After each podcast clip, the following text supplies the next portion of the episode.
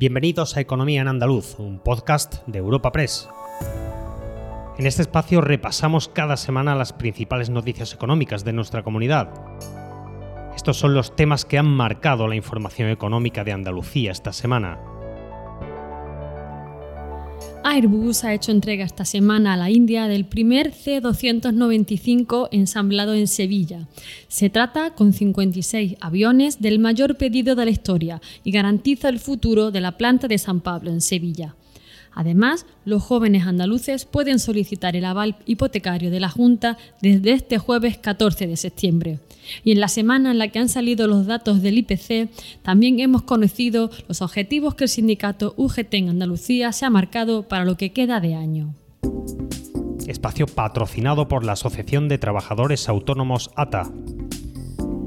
Tal y como le hemos contado esta semana en Europa Press, Airbus ha entregado a la Fuerza Aérea de la India el primero de los 16 aviones que se van a ensamblar en la planta de Sevilla. El resto, 40, se montarán en la India. Con este contrato, la factoría de San Pablo garantiza su continuidad y futuro. El segundo avión se entregará en mayo del próximo año y los demás a ritmo de uno por mes hasta agosto de 2025. Escuchamos al vicepresidente ejecutivo de Airbus, Francisco Sánchez. es un día histórico para nosotros, para toda la familia de, Airbus Defensa y Espacio, para todos los que trabajamos en la empresa, para todos aquellos que han participado de este proyecto en los últimos 11 o 12 años, porque hace mucho tiempo que, empezamos a trabajar con el gobierno indio, con las fuerzas aéreas.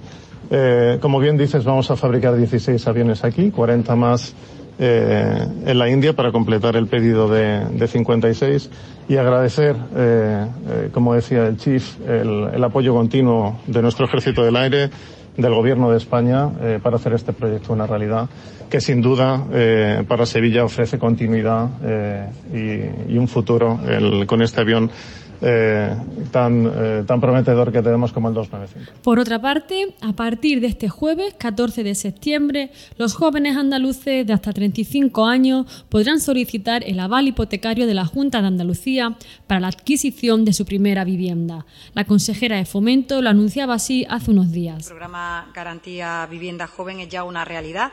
A partir del próximo día 14 de septiembre, fecha en la que se publicará la convocatoria en el BOJA, los jóvenes andaluces de hasta 35 años ya podrán acudir a las entidades financieras colaboradoras en este programa para solicitar la concesión de la garantía. Los menores de 35 años pueden pedirlo en cualquiera de las cerca de 2.500 oficinas de las ocho entidades bancarias acogidas al programa. Deben estar empadronados en un municipio andaluz y la vivienda deberá ser el domicilio habitual al menos dos años.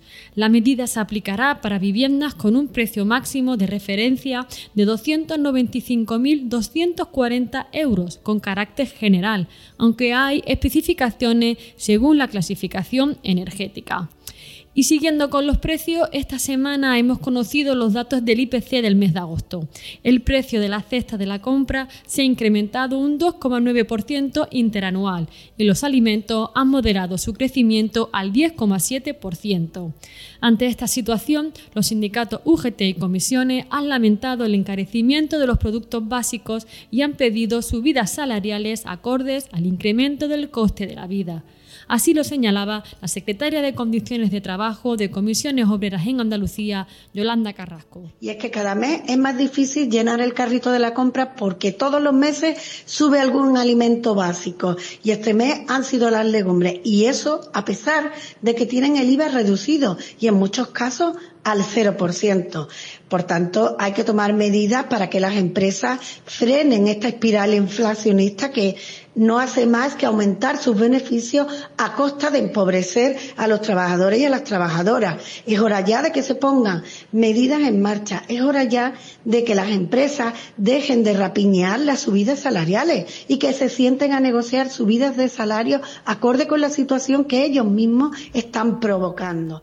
Y en la misma línea se mostraba el secretario general de UGT en Andalucía, Óscar Martín. Siguen los eh, productos básicos eh, subiendo, por lo tanto, las familias perdiendo poder adquisitivo y capacidad de compra, lo cual es una situación alarmante, preocupante y además eh, a las puertas de que también los tipos de intereses eh, se suban y por lo tanto las hipotecas, las cuotas que pagamos todos los meses los españoles, pues sea además un agravante más para el conjunto de las familias de nuestro país pero el sindicato UGT también ha dado a conocer estos días sus objetivos para lo que queda de año. Tras la marcha de Carmen Castilla al frente de la organización en Andalucía, el actual secretario general los ha explicado así en rueda de prensa. Volvemos a escuchar a Óscar Martín. La consecución de las 35 horas eh, semanales de trabajo,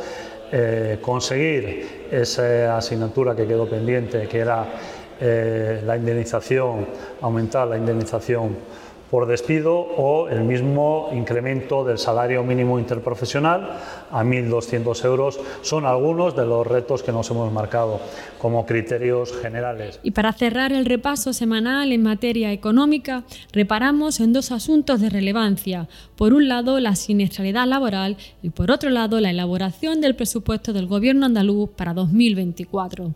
La siniestralidad laboral se ha convertido en una lacra en Andalucía y en concreto los accidentes laborales mortales han aumentado durante este año. Explica la situación la consejera de Empleo, Rocío Blanco. luego, pues el Consejo de Gobierno de Andalucía, la Administración Autonómica, está plenamente implicada en reducir la siniestralidad laboral y esas tasas enormes de accidentes de trabajo que, nos, que nos obligan a, actuar. ¿no? Eh, desde luego, se está haciendo, se están haciendo, se están haciendo avances, eh, como demuestra pues el grado de implantación, el 81% que ha tenido el primer plan de actuación 2019-2020 2021 y, que además que seguimos trabajando en el tercer plan de actuación eh, que, bueno, que recoge los ejercicios 2022-2023. Estos planes pues, bueno, han tenido una incidencia, una, menor incidencia en la tasa de accidentes de trabajo de, grado leve, pero desgraciadamente, como usted ha dicho, pues la, tasa de siniestralidad de los accidentes mortales ha incrementado en los últimos años. Eso nos ha llevado a tener que actuar, como usted. Por su parte, la consejera de Economía está inmersa ya en la elaboración del presupuesto para 2024 pero critica la falta de información por parte del Ejecutivo Central y pide una reforma del sistema de financiación de las comunidades autónomas. Les habla Ana Marchal, redactora de Economía en Europa Press Andalucía, y escuchamos sobre este asunto a Carolina España, consejera de Economía tenemos que exigir no solo un nuevo sistema de financiación, sino un fondo transitorio de nivelación que haga justicia con Andalucía, que equipara, que equipare a los andaluces al resto de los ciudadanos españoles para que haya igualdad entre todos los españoles. Por lo tanto, le pedimos al Gobierno que reforme el sistema de financiación, que apruebe un fondo transitorio de nivelación para Andalucía, que atienda las peticiones de información de las comunidades autónomas. Nosotros, yo puedo asegurarles a los andaluces que tendremos un presupuesto en tiempo y forma, un presupuesto serio, realista, como se merecen los andaluces, a pesar de la falta de información y a pesar de la falta de lealtad del Gobierno con las comunidades autónomas. Recuerda que puedes encontrar estas y otras muchas noticias económicas en la sección Andalucía en nuestra web europapress.es. Puedes suscribirte a este programa y al resto de podcast de Europa Press a través de Spotify, Apple Podcast, Evox o Google Podcast.